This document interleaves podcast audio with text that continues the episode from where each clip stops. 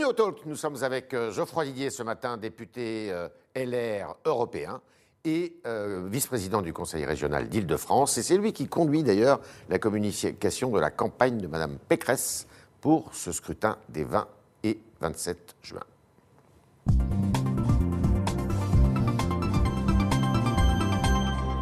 Bonjour Geoffroy Didier. Bonjour Yves Tréhard. Alors, on regarde les chiffres, on regarde les statistiques, on regarde les études d'opinion, surtout celle qui est parue ce matin dans le Figaro sur cette élection euh, régionale dans l'île de France, et on voit, pardon de l'expression, mais que Mme Pécresse, euh, c'est une élection dans un fauteuil. Non, autour de Valérie Pécresse, nous sommes confiants, nous sommes sereins, mais nous sommes déterminés. Mhm. Valérie Pécresse, elle est un socle, un roc, un rempart, Ouais. une force tranquille.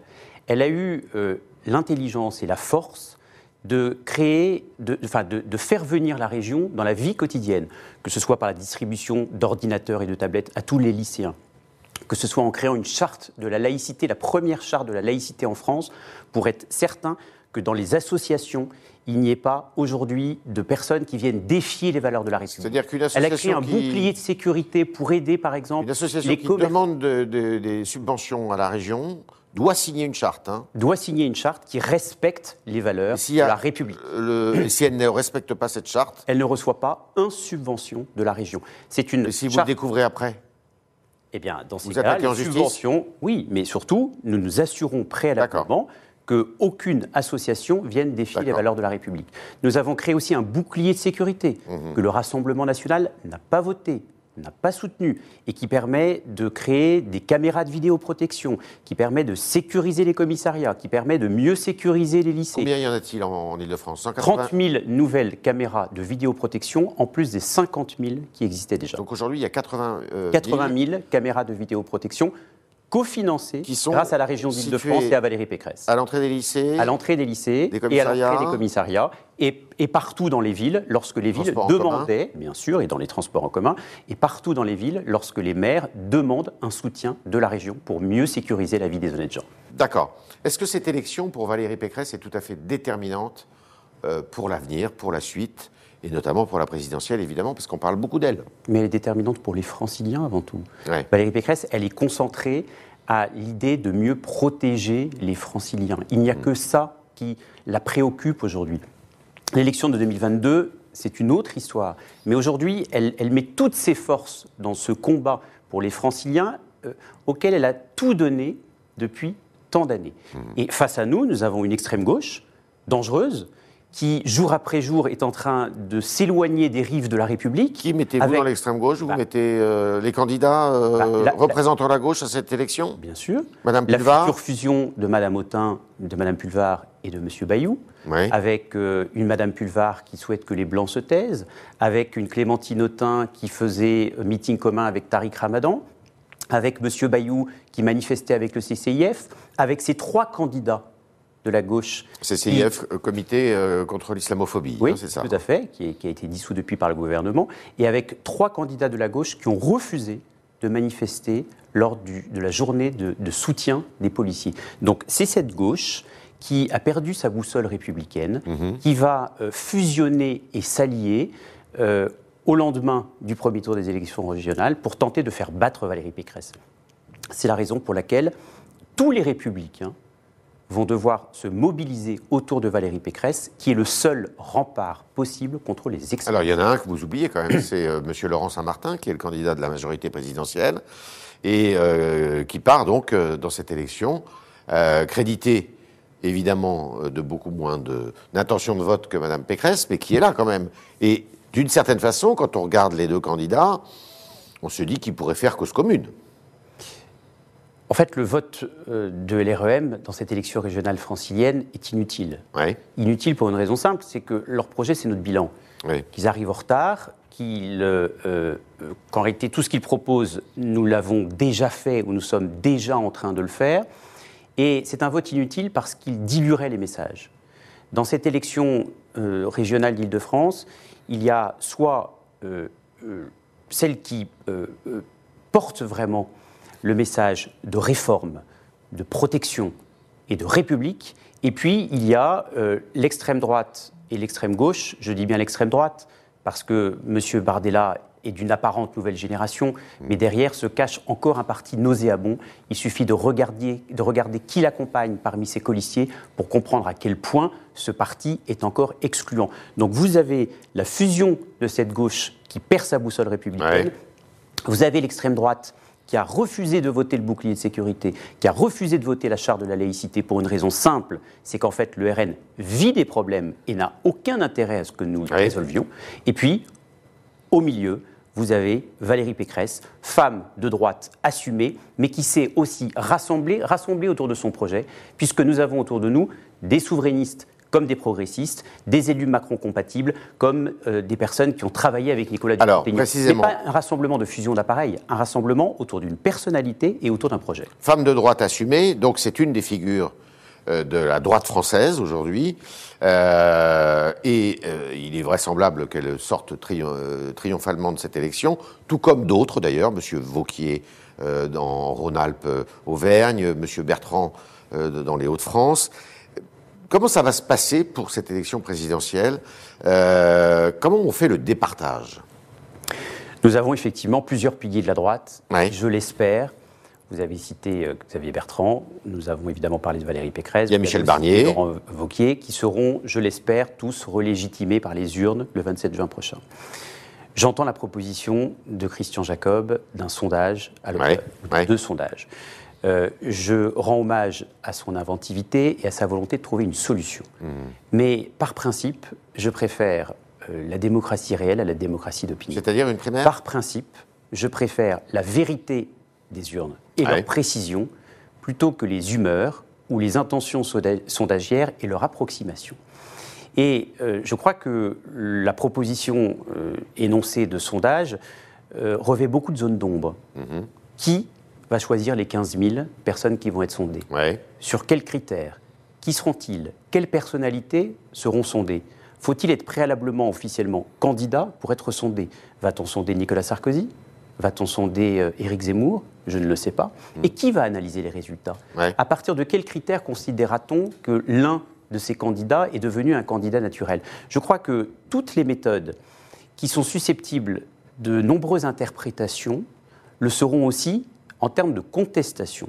Et donc, moi, je suis favorable à la démocratie directe et réelle. Donc, je crois que la démocratie n'est pas un drame. Faire ce que vous avez fait en 2016 Oui, mais autrement. C'est-à-dire D'abord, observez quand même, et soyons justes avec l'histoire. Ouais. Ce n'est pas la primaire, entre guillemets, qui a fait perdre la droite en 2017. Oui. Souvenez-vous d'ailleurs que le soir de la victoire de François Fillon en novembre 2016 à la primaire, tout le monde pensait qu'il serait le prochain président de la République. Et d'ailleurs, cette primaire avait donné un réacteur à la fusée. C'est ce qui s'est passé après qui a malheureusement tué la droite. Donc je crois que la démocratie n'est pas un drame et que nous pouvons parfaitement trouver un mode de sélection démocratique euh, un match amical. Voilà, comme en sport, vous voyez. C'est-à-dire qu'il y en a un qui gagne, et puis tous ceux qui perdent se rangent derrière celui qui gagne, et on y va tous, on crée une, une véritable équipe de France.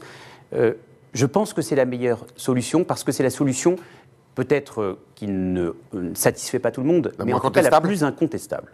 D'accord. Euh, et Madame Pécresse serait votre favorite dans ce cadre-là? Ah mais encore une fois, euh, étape après étape, Valérie Pécresse, elle se concentre sur la protection des franciliens qui, évidemment, sont en train de traverser une crise majeure, qu'elle soit sanitaire, économique ou sociale. Oui. Donc, euh, 2022, nous en parlerons après les régionales. Euh, Madame Pécresse a parlé ces derniers temps de Jean-Luc Mélenchon en parlant de le naufrage moral de Jean-Luc Mélenchon. Vous partagez cette, euh, cette analyse? Oui, oui.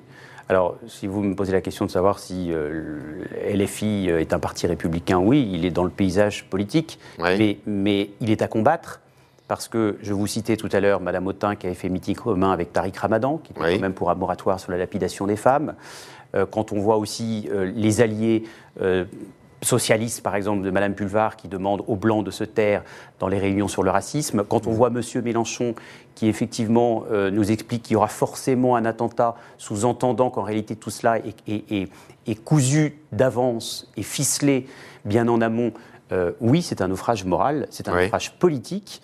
Mais il faut être vigilant car euh, les extrémistes ont pignon sur rue et malheureusement savent convaincre et flatter les bas instincts. Donc je suis favorable à ce que la droite reprenne confiance en elle, que la droite puisse prononcer une phrase sans citer le nom d'Emmanuel Macron ou de Marine Le Pen. La France est de droite, et je crois que nous sommes le bon curseur, que la bonne boussole, c'est la droite républicaine. Que la boussole à suivre, c'est la droite républicaine. Il y a un risque populiste en France Bien sûr. D'après vous? Et bien sûr. Et donc c'est pour ça que je vous dis que c'est à nous d'offrir, certes, de nous trouver un leader, mais ça mhm. j'ai envie de dire, c'est la cuisine interne, mhm. mais surtout d'offrir un projet de société. Nous avons des différences fondamentales avec le républicain, avec le, avec le la République en marche. non, non, avec la République en marche, bien entendu, mais avec le Rassemblement national aussi, puisque vous me posiez la question, ouais. plus que populiste. Et donc, euh, nous sommes par exemple favorables à un projet européen, alors qu'eux sont contre, ils sont mmh. les fossoyeurs de l'Europe, ils viennent chercher leur paye à Bruxelles en tant que députés européens chaque fin de mois, alors qu'ils sont là pour en réalité faire taire l'Europe, alors que moi je suis pour un principe de subsidiarité. C'est-à-dire que l'Europe ne s'occupe de là où elle est plus efficace que les États-nations. Ils sont par exemple pour une préférence nationale, comme si on avait tous les droits lorsqu'on était français et qu'on n'en avait aucun lorsqu'on est étranger. Moi, je suis favorable au respect des règles et à la préférence au mérite. Quelqu'un qui soit étranger ou français doit respecter les règles. S'il ne les respecte pas, il doit être sanctionné plus durement. Voilà des différences de philosophie entre les extrémismes et la droite républicaine, qui est précisément la boussole à suivre. On est avec Geoffroy Lillier ce matin au Talk du Figaro et on continue, chers euh, internautes, avec vos questions qui sont posées ce matin par Sacha Beckerman.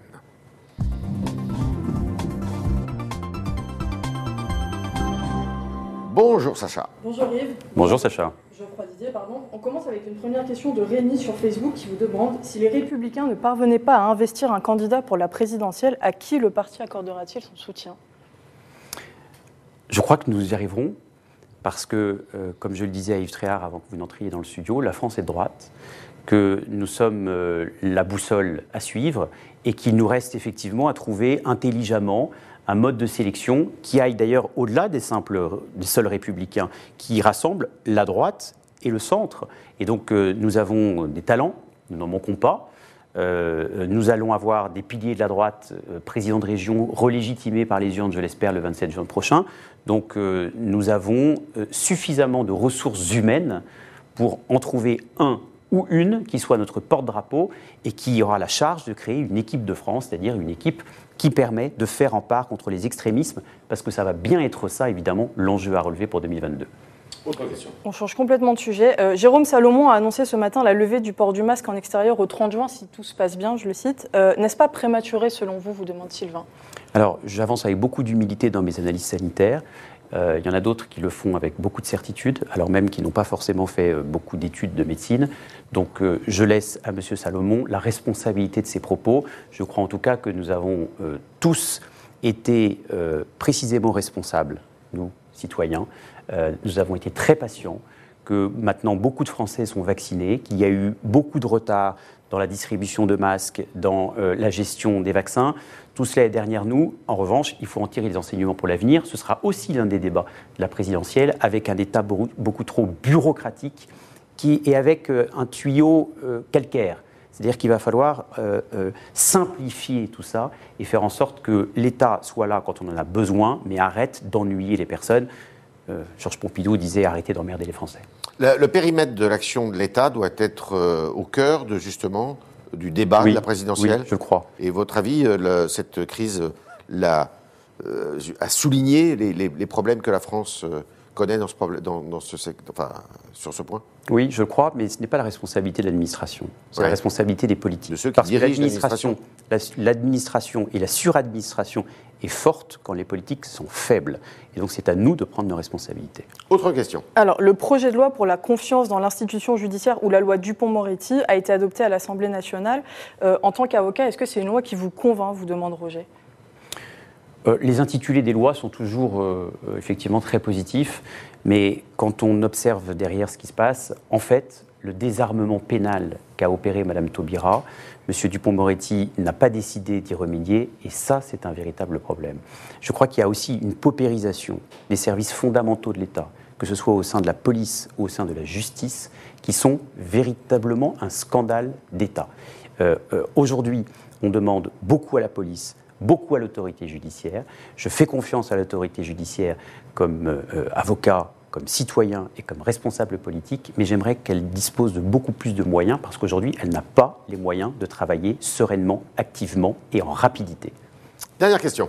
Alors, William, sur le Figaro.fr, estime que la mise en place de peines planchées mènerait à l'instauration d'un État policier. Que lui répondez-vous? Écoutez, c'est. Vous êtes favorable aux peines planchées Mais bien sûr, mais les peines planchées ont été mises en place par euh, Nicolas Sarkozy. Madame Taubira, justement, nous en parlions avec François Hollande, a décidé de les supprimer par antisarkozisme primaire. Aujourd'hui, nous en payons malheureusement les conséquences. Il est urgent d'être beaucoup plus ferme et beaucoup plus sévère, notamment à l'égard de tous ceux qui insultent, qui attaquent, qui tuent les dépositaires de l'autorité publique. Je pense aux policiers, je pense aux professeurs, je pense aux élus. Tout cela est un scandale. Et ce qui est fou, Monsieur Tréhard et Sacha, c'est que de telles évidences soient redevenues des combats politiques. Eh bien, 2022, ça va être ça. Ça veut dire refaire du bon sens et des évidences un combat politique.